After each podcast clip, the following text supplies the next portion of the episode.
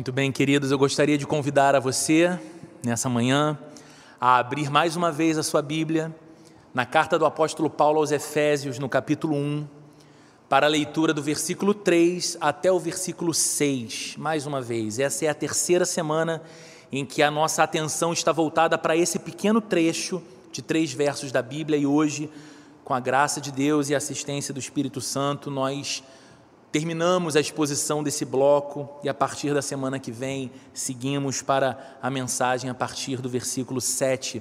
Então, você sabe, esse texto vai ser exibido também em sua tela. Eu sei que isso pode ser mais confortável para você, mas eu me dirijo àqueles que, de maneira especial, estão acostumados a fazer anotações em sua própria Bíblia do sermão, grifar palavras, você tem então a oportunidade de abrir a sua Bíblia para fazer isso. Vamos juntos então fazer a leitura, Efésios no capítulo 1, do versículo 3 até o versículo 6, diz assim a Bíblia: Bendito seja o Deus e Pai de nosso Senhor Jesus Cristo, que nos abençoou com todas as bênçãos espirituais nas regiões celestiais em Cristo porque Deus nos escolheu nele antes da criação do mundo para sermos santos e irrepreensíveis em Sua presença. Em amor nos predestinou para sermos adotados como filhos, por meio de Jesus Cristo, conforme o bom propósito da Sua vontade, para o louvor da Sua gloriosa graça, a qual nos deu gratuitamente no amado. Eu quero convidar você para mais uma vez fechar os seus olhos, se isso for possível, e abrir o seu coração diante de Deus, pedindo juntamente comigo, para que o soberano, eterno e santo Deus nos fale nessa manhã, e que o escutar da palavra de Deus traga vida, produza vida nova, abundante no nosso coração, nos leve mais para perto do Senhor nos leve mais para perto da vida que Ele idealizou para nós e que isso encha o nosso coração nesse domingo de Páscoa de doçura, de amor, de alegria e de louvor. Senhor, lemos a Tua palavra mais uma vez. A Tua palavra, Senhor, é inesgotável. Aquilo que recebemos dela, a abundância de vida, de sabedoria, a maneira como podemos considerar os nossos dias e os nossos rumos na história que vivemos, através da sabedoria da tua palavra, Senhor, em nada se pode comparar, Senhor, com nada se pode comparar. O que eu te peço nessa manhã é que, apesar de mim, Senhor, que sou fraco, que sou limitado, que sou pecador, que apesar de mim que falo, e apesar dos meus irmãos que ouvem esse sermão e também lutam com os seus pecados, com as suas fraquezas, com os seus desafios, que o Senhor, que é o nosso Pai eterno, que o Senhor, que é o nosso Deus soberano, que o Senhor, que é aquele que eficazmente nos chamou para perto de Ti, e agora sabemos somos Teus, que o Senhor nos fale nessa manhã, que a Tua preciosa voz seja escutada no nosso coração e que possamos responder à tua palavra com adoração, com obediência, com alegria, com amor, de modo que essa seja uma manhã, Senhor, de dupla bênção,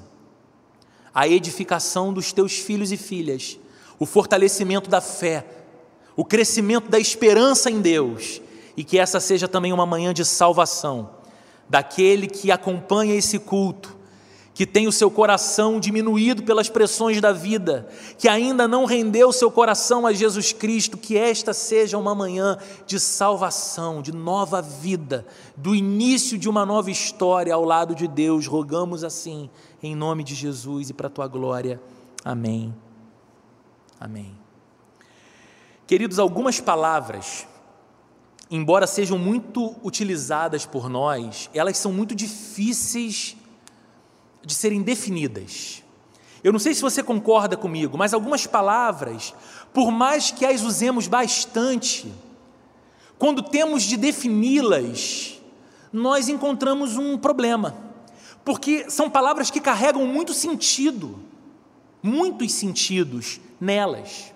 Dentre essas palavras, Uma das mais difíceis, na minha opinião, é a palavra amor. Defina amor. O que é o amor? Que a gente tanto fala, que a gente tanto pretende expressar, que a gente tanto canta. Defina o que é o amor. O amor é um sentimento conhecido de todos, de maneira que nós podemos compreendê-lo de modo coletivo. Será que o amor é uma emoção particular? O amor é aquilo que eu sinto. O amor é aquilo que eu experimento, ainda que o outro experimente de maneira diferente a mesma coisa que ele chama de amor. O amor é uma atitude, é uma ação que eu tomo na direção de algo que eu amo ou na direção de alguém que eu amo. Você entende? É uma palavra curta, é uma palavra comum do nosso vocabulário, mas é uma palavra rica demais e por isso difícil de ser definida. Os poetas versam há tanto tempo sobre o amor. O cinema tantas vezes já nos emocionou falando de amor. Tantas canções ficaram eternizadas por exaltarem o amor, e ainda assim, parece que nada disso esgota o que o amor é, nem define perfeitamente o que o amor é, até que, e para isso eu peço a sua atenção, até que nos deparamos com Deus. A gente entende o amor, a gente canta o amor, a gente vive o amor, a gente espera por amor, nos nossos dias, até o instante em que o nosso coração se depara com Deus.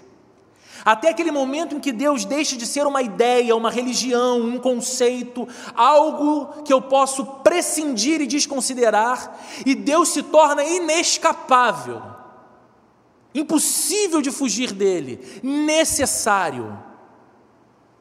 Uma vez que provamos o amor de Deus, com o que você pode comparar esse amor? Uma vez que você conhece a Deus e você o conhece por causa de Jesus, e uma vez que conhecendo a Deus você conhece o que o amor é, porque o amor deixa de ser uma ideia e se torna uma expressão concreta, você olha para a cruz do Salvador. Hoje nós celebramos isso na Páscoa, hoje nós celebramos isso na ceia. O amor em sua expressão mais concreta, com o que você pode comparar esse amor? Domingo de Páscoa. Com toda certeza, a data mais importante do calendário cristão. Nós celebramos hoje a Jesus, aquele que está vivo. Nós celebramos a Jesus, o eterno Filho de Deus, que esvaziou-se de sua glória divina e assumiu forma humana, veio a esse mundo, tornou-se um de nós, viveu sem um pecado sequer. O único ser humano que cumpriu cabalmente e obedeceu perfeitamente a santa lei de Deus. E ele, como a Páscoa tanto nos anuncia e hoje a ceia que celebramos prega para o nosso coração, foi pregado numa cruz foi pregado numa cruz para perdoar pecados de pecadores, assumindo o lugar dos pecadores e oferecendo aos pecadores a sua vida reta e justa. E aquele que morreu numa cruz em aparente fraqueza e agonia, ressurgiu em glória ao terceiro dia para nossa salvação e para nossa eterna esperança. Eu te pergunto: esse não é o quadro mais perfeito do que o amor é? Qualquer compreensão de amor que não considera o amor de Deus é absurdamente incompleta. Porque qualquer entendimento e experiência de amor que não leva Deus em conta é um entendimento ou uma experiência de amor pálido diante do brilho do amor de Deus por nós. E talvez você pergunte, Roberto, eu sei que é domingo de Páscoa, eu sei que foi ceia hoje no nosso culto, mas o que estas coisas têm a ver com o texto que estamos lendo? Eu respondo a você: tudo. Tudo o que lemos neste texto, do verso 3 ao verso 6, tem a ver com amor. tem a ver com a expressão mais pura, mais bendita do que é o amor, o amor de Deus por você e o amor de Deus por mim. Não se esqueça, no verso 3, Paulo começa exaltando a Deus pelas bênçãos espirituais que ele nos deu em Cristo. Bênçãos que não eram suas por direito, nem minhas por direito, mas que Deus, por nos amar, derramou estas bênçãos, todas elas por causa de Cristo em nós. No verso 4, Paulo é capaz de adorar a Deus, de louvar a Deus, porque soberanamente Deus nos escolheu antes da criação do mundo para pertencermos a Ele. Mais uma vez, não merecíamos, não éramos dignos disso, não fizemos nada e sequer poderíamos fazer algo para esse olhar gracioso e cheio do desejo de Deus por você e por mim. Em amor ele fez isso. E todas essas já eram demonstrações do amor de Deus, mas agora olhe para as palavras do versículo 5. Paulo não apenas diz que Deus nos escolheu, apesar de nós. Paulo não diz que Deus apenas nos escolheu para sermos santos em Sua presença, para sermos irrepreensíveis na Sua presença, mas Paulo também diz, olha aí o verso 5: em amor. Grifa isso na sua Bíblia. Em amor, nos predestinou para sermos adotados como filhos por meio de Jesus Cristo, conforme o bom propósito da Sua vontade. O que a Bíblia está dizendo é que, por uma livre decisão de amar quem não era digno de amor, uma autodeterminação de Deus de amar quem não era amável, Ele predestinou pecadores condenáveis para se tornarem seus filhos por adoção, através da obra preciosa de Jesus. Eu não sei se isso arranca do teu coração um desejo profundo de glorificar a Deus, mas deveria. O que Paulo está deixando em destaque a você e a mim é que esta obra não é apenas uma obra soberana daquele que é soberano, ou uma obra poderosa daquele que é o Todo-Poderoso, mas essa é, antes de tudo, uma obra de amor, daquele que, sendo nós indignos de amor, decidiu nos amar e nos predestinou não para que a nossa vida seguisse o curso natural que ela merecia seguir de condenação, em virtude dos nossos pecados, e distância eterna de Deus, e distância eterna da esperança, mas Ele nos predestinou para que a nossa vida convergisse para nos tornarmos seus filhos, por adoção, por causa da obra de Jesus. Então, algumas coisas são importantes que você compreenda nessa manhã. Primeiro, a Bíblia diz que a condição natural do ser humano, a Bíblia diz que a condição de vida de qualquer homem e mulher que já nasceram nesse mundo depois de Adão, não é a condição de serem filhos de Deus. Eu sei que existe um entendimento muito popular na sociedade à nossa volta.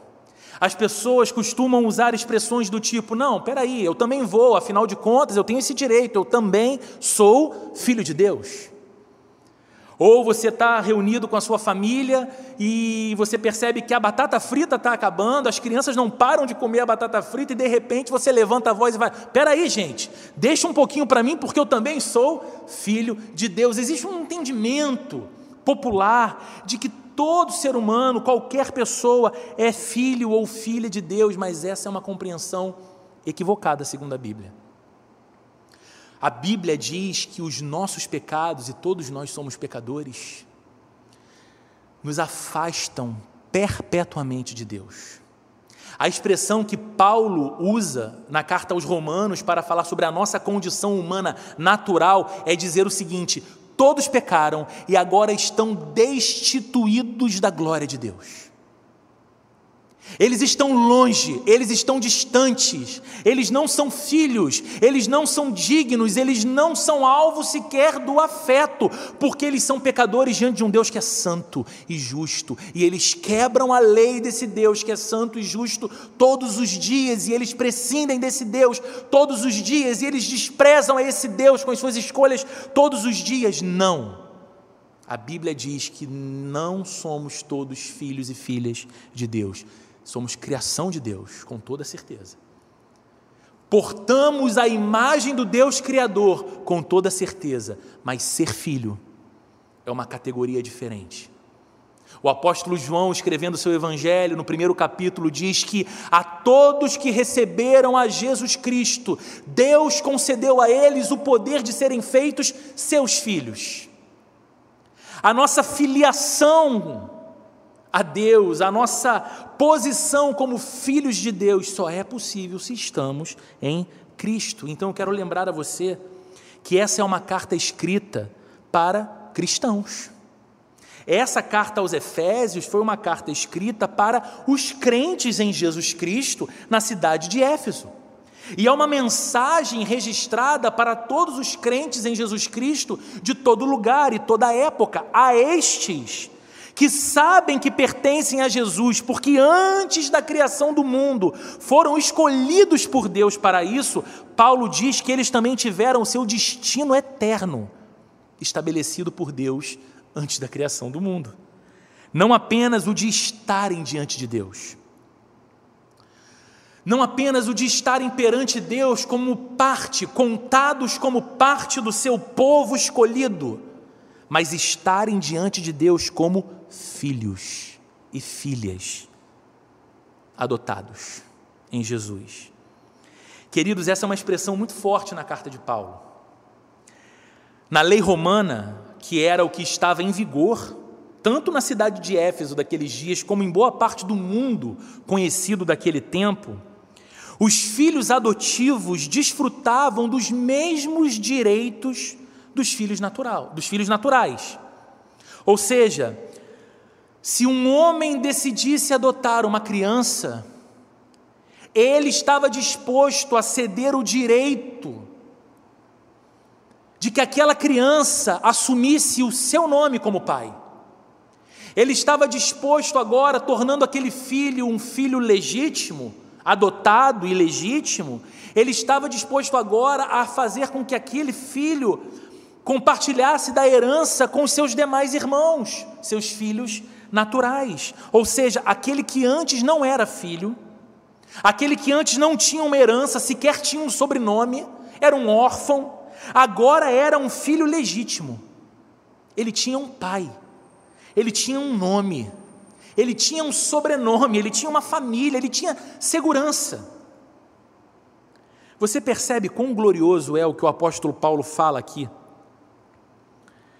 essa imagem da adoção que ele fala aqui, como que isso é poderoso e como isso inclui a você e a mim se nós estamos em Cristo. Na eternidade, Deus decidiu que o nosso destino não seria a perdição que merecíamos pelos nossos pecados. Pare para pensar um pouco sobre isso. Eu quero lembrar a você que você não é a medida de todas as coisas. Nem você é o padrão maior de moralidade. Nem você deve ser o árbitro que define, eu posso não ser tão perfeito, mas há muita gente pior do que eu. Nós estamos falando não da categoria humana, nós estamos falando do Santo Deus, o Criador. E aquele que tem o direito, pelo seu poder de Criador, de legislar como deveria ser a vida de sua criação. E nós eternamente damos de ombros para a lei santa do Deus Santo. O desprezamos. Reclamamos o trono da nossa vida, tirando dele ou tentando tirar dele para assumi-lo. A Bíblia está dizendo que na eternidade, antes de criar a você e a mim, antes de que existisse emoção ou pensamento definido em você e em mim, Deus decidiu que o nosso destino não seria a consequente perdição da qual éramos merecedores por conta desses pecados. mas que por meio de Jesus Cristo nós seríamos adotados como filhos de Deus e seríamos membros da família de Deus para todo o sempre. Os seres humanos foram criados com o propósito de viver em comunhão com Deus, como filhos diante do Pai. Só que você conhece a história. Você já leu Gênesis, muito provavelmente. Você sabe que o pecado tirou esse privilégio. O pecado mudou a configuração das coisas. Agora, essa comunhão com o Pai Santo era impossível, porque nós, os filhos criados, já não éramos santos. Decidimos não obedecê-lo. E dia após dia, semana após semana, mês após mês, a nossa vida é uma vida assim, em busca de autonomia e independência de Deus, o Criador. Os seres humanos foram criados para essa vida em comunhão, mas o pecado roubou esse privilégio, mas pela graça de Deus, através de Jesus, a restauração desse privilégio se tornou possível. Eu não sei se eu consigo expressar para você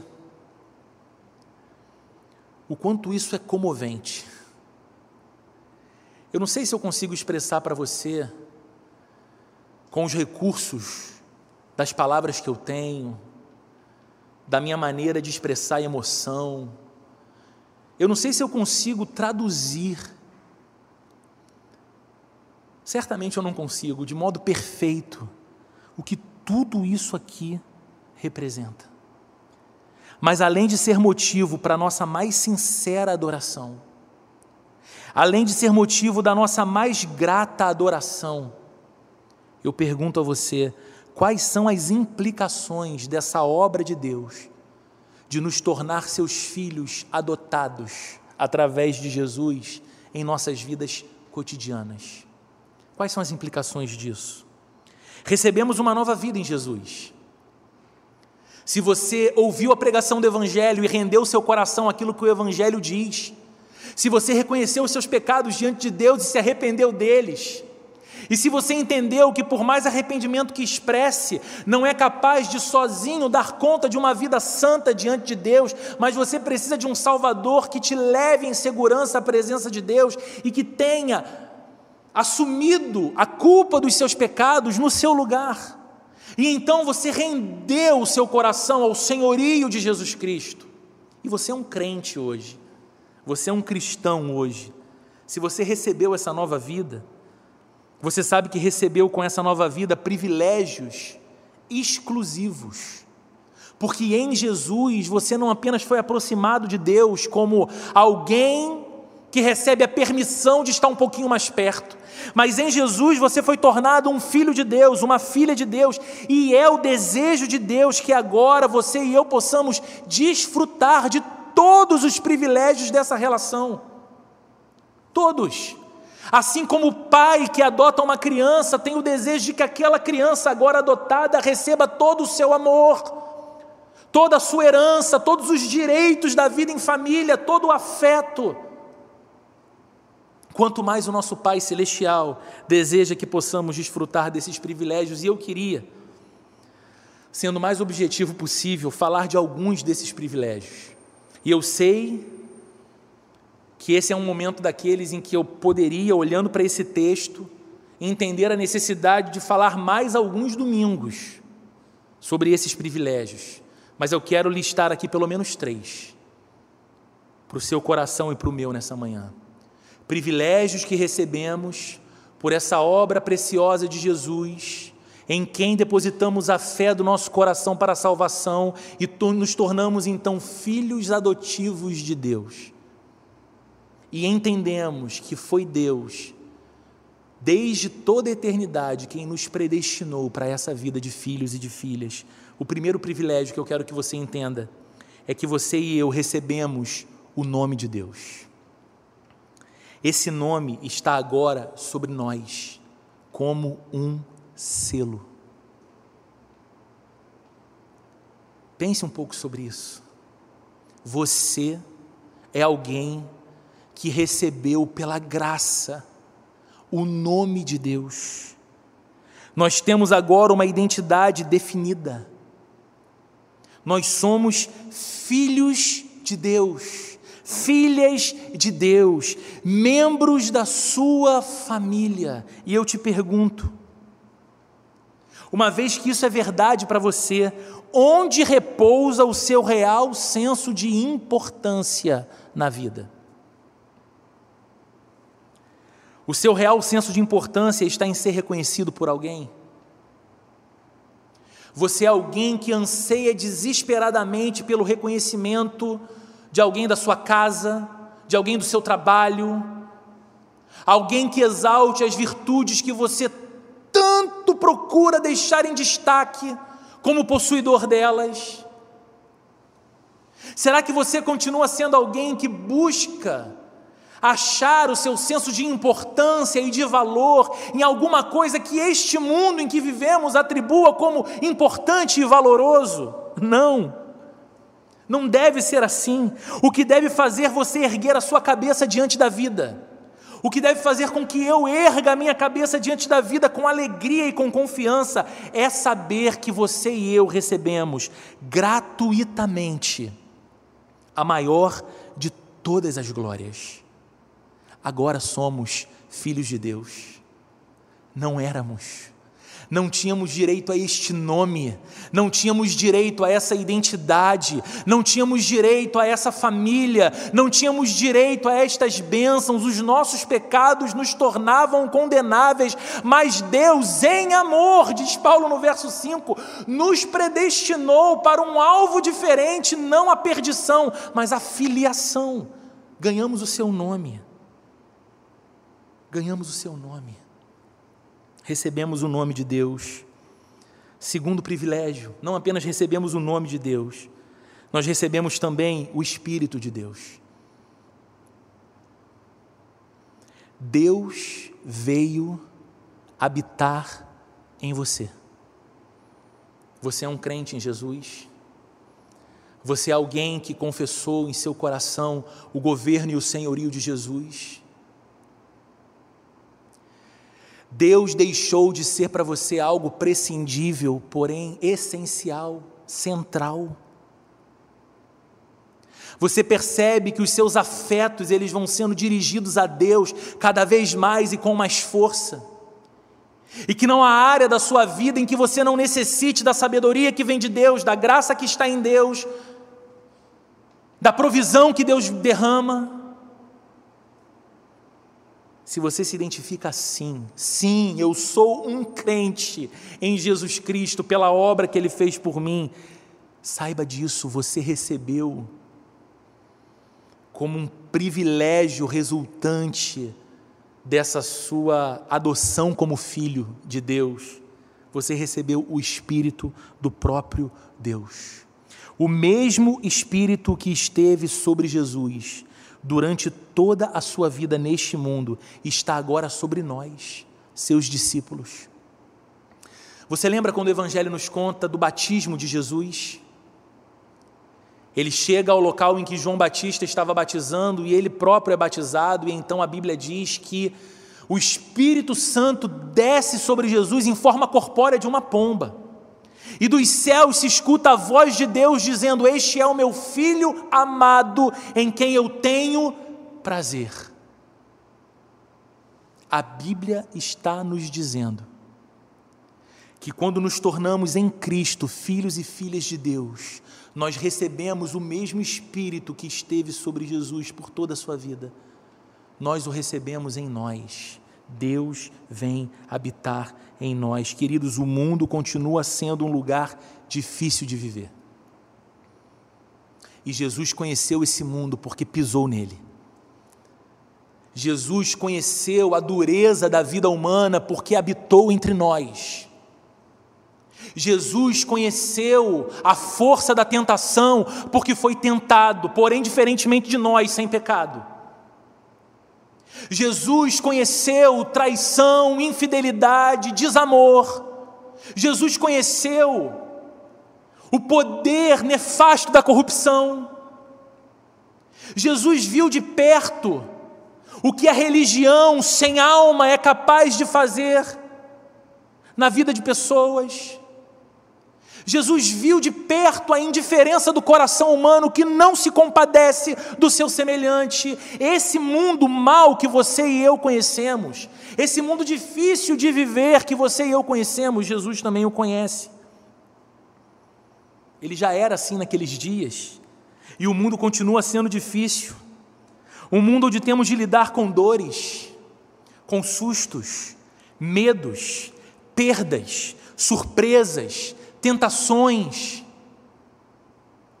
Somos golpeados em nossa pretensa arrogância de ter o controle da vida o tempo todo.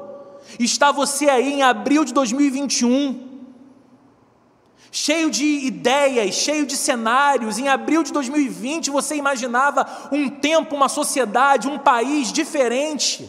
Você falava de mundo pós-pandemia e estamos no meio de uma pandemia que não cessa. E o seu coração é cheio de perguntas: quando isso para? Quando isso passa? Quando eu alcançarei? Quando eu terei? Até quando eu terei? Perguntas que te roubam o sono, que tiram a sua tranquilidade. Mas sobre os filhos e as filhas de Deus repousa agora o poder que nos faz vencer a este mundo, assim como Jesus o venceu. Isso é majestoso demais. Isso é glorioso demais. Está sobre você o Espírito de Deus, o mesmo Espírito que repousou e capacitou Jesus. E o mesmo Jesus que disse aos seus discípulos: Tenham bom ânimo, eu venci o mundo. Nós sabemos que podemos no Senhor vencer a este mundo com todos os seus desafios e pavores, com Deus e para a glória dele.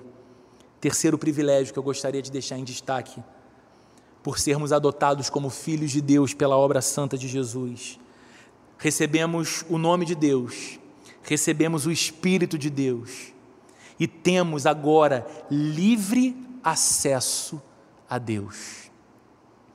Temos agora livre acesso a Deus. Queridos, o caminho que antes estava fechado e a gente não tinha como abrir esse caminho, muito menos andar por ele. Porque o caminho para a presença de um Deus Santo é um caminho de perfeição e de santidade. E como você vai andar por ele? Como eu vou andar por ele? Esse caminho foi aberto por Jesus, o nosso Salvador. Porque ele é o Santo de Deus. Ele é o Cordeiro de Deus que tira o pecado do mundo, ele é aquele que nos representa pelo seu sangue derramado na cruz e inaugura esse caminho que nos leva até o trono da graça de Deus em segurança. Agora nós podemos orar, na certeza de que somos ouvidos pelo Todo-Poderoso, que também é um Pai cheio de amor. Você já parou para pensar nisso por um instante? Você já viveu essa experiência de oração? Você é levado à presença de Deus porque o seu coração precisa orar. Você não tem certeza das palavras que vai usar, você só sabe que é na presença de Deus que você precisa estar. De alguma forma, o seu coração é preenchido pela reverência de saber que está na presença de Deus. E a sua sensação é que o Todo-Poderoso aquele que, pelo poder da Sua própria palavra, criou todas as coisas, aquele que conhece cada estrela pelo nome, aquele que controla a vida, o voo de cada pássaro, o fruto em cada árvore. Ao orar, o Todo-Poderoso se inclina para te ouvir. E a sensação do seu coração é que este que é o Todo-Poderoso e que se inclina para te ouvir, diz para você: pode falar, filho, pode falar, filha, eu te ouço, como um pai atento e cheio de amor. Queridos, por que, que você pode orar assim? Porque a obra de Jesus te deu livre acesso a Deus. podemos agora correr para Deus em busca de abrigo. Podemos correr para Deus em busca de amparo. Diz para mim se não é assim que você se sente muitos dias. Apavorado, assustada, golpeado por todos os lados, surpreendido por tantos problemas. E você tem a consciência de que as suas emoções não são assim tão elásticas para dar conta de tanta pressão. Então você corre para Deus. E o que você encontra? Silêncio? Indiferença? Vazio? Não. Você encontra os braços do Pai, prontos para abraçar você, prontos para proteger você, prontos para restaurar você. Só quem já viveu essa experiência sabe o que eu estou falando. Só quem já se sentiu como uma criança desprotegida sendo tomada nos braços de um pai forte, que é o nosso Deus, sabe o que eu estou falando. Tudo isso porque Deus, em amor, decidiu na eternidade alterar o seu destino e fazer de você um filho adotado em Cristo, uma filha adotada em Cristo. E o texto segue para o verso 6 nosso último versículo dessa manhã, em que Paulo diz tudo isso para o louvor da Sua gloriosa graça, a qual nos deu gratuitamente no amado. Queridos, Deus fez por nós todas essas coisas, toda essa obra, não por algo existente em nós, mas pela Sua própria vontade soberana e para a Sua glória. Aqui nós temos o grande motivo que está por trás da redenção. Porque Deus decide salvar pecadores que não merecem salvação. Porque Deus decide resgatar de uma vida longe dele homens e mulheres para uma vida ao lado dele. O propósito supremo de Deus ao salvar pecadores através de Jesus é para que a sua graça receba glória e louvor. É para a glória e o louvor da graça de Deus. No entanto, tome cuidado. Tome cuidado para você não pensar que o propósito de Deus era então o de ter o seu coração preenchido pela glória que podemos atribuir a Ele, como se Deus carecesse disso. Como se Deus ficasse do seu trono celestial, olhando para nós e para os nossos cultos e dizendo: sim, cantem mais, sim, orem mais. Nossa, isso está enchendo o meu nível afetivo de glória. Como vocês estão me fazendo bem reconhecendo que eu sou um Deus amoroso e glorioso. Não, queridos, a Bíblia diz que Deus é suficiente em si mesmo, Ele não precisa da nossa adoração. Aliás, os anjos o adoram perante a Sua face por toda eternidade, uma adoração muito maior e mais excelente do que a sua e a minha. Deus não quer que a Sua graça seja louvada e glorificada porque Ele carece disso. O mais espantoso e o mais maravilhoso é que Deus teve o propósito de revelar essa glória em nós. Deus teve o propósito de revelar a sua glória e a sua graça por meio de nós, de modo que as pessoas que nos cercam, olhando para as nossas vidas, possam reconhecer que você e eu somos uma obra da graça de Deus.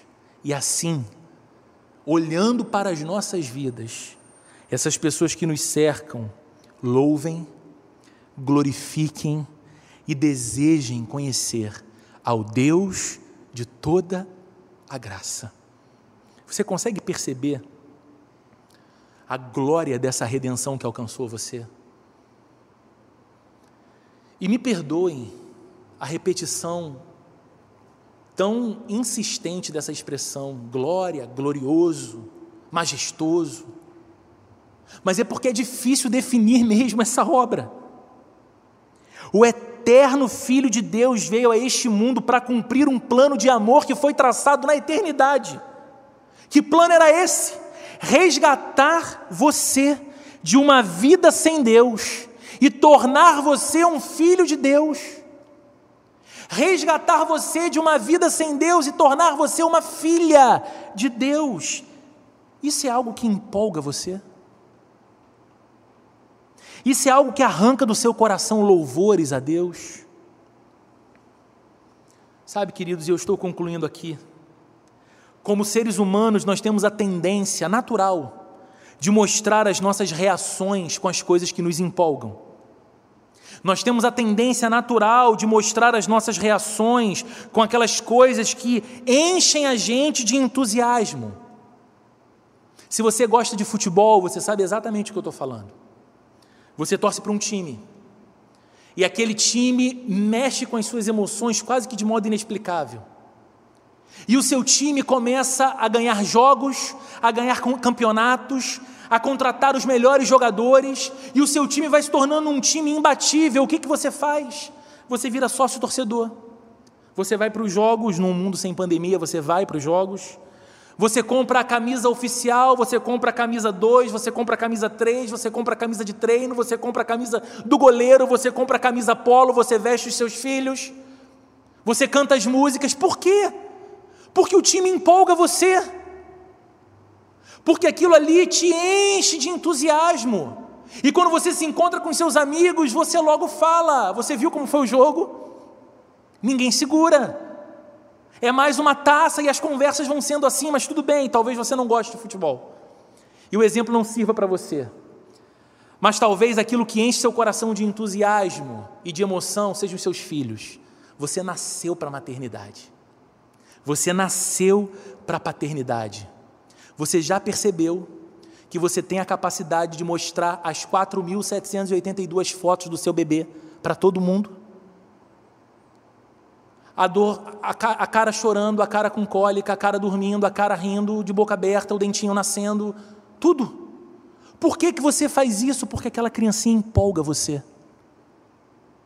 Você não tem como não falar daquilo que entusiasma você, aquela criança. Talvez você não goste de futebol nem tenha filhos, mas já tenha tido a oportunidade de fazer uma viagem inesquecível.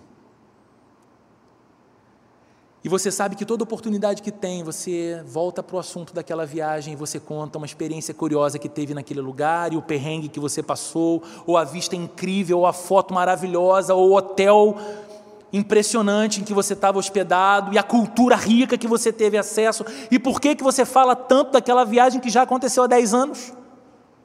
Porque aquilo continua empolgando você. Aquilo enche seu coração de entusiasmo.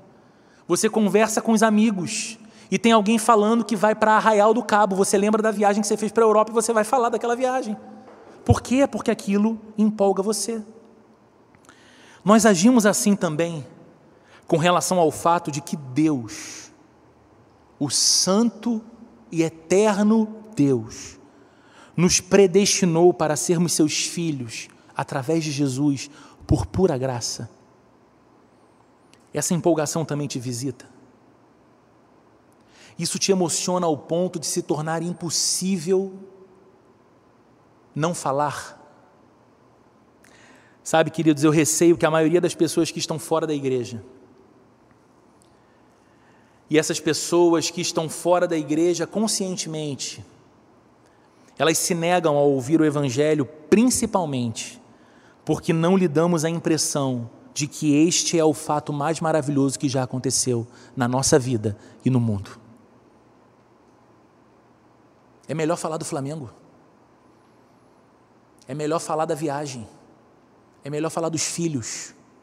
É melhor falar da carreira profissional em ascensão. Há ressonância no outro quando falamos sobre isso.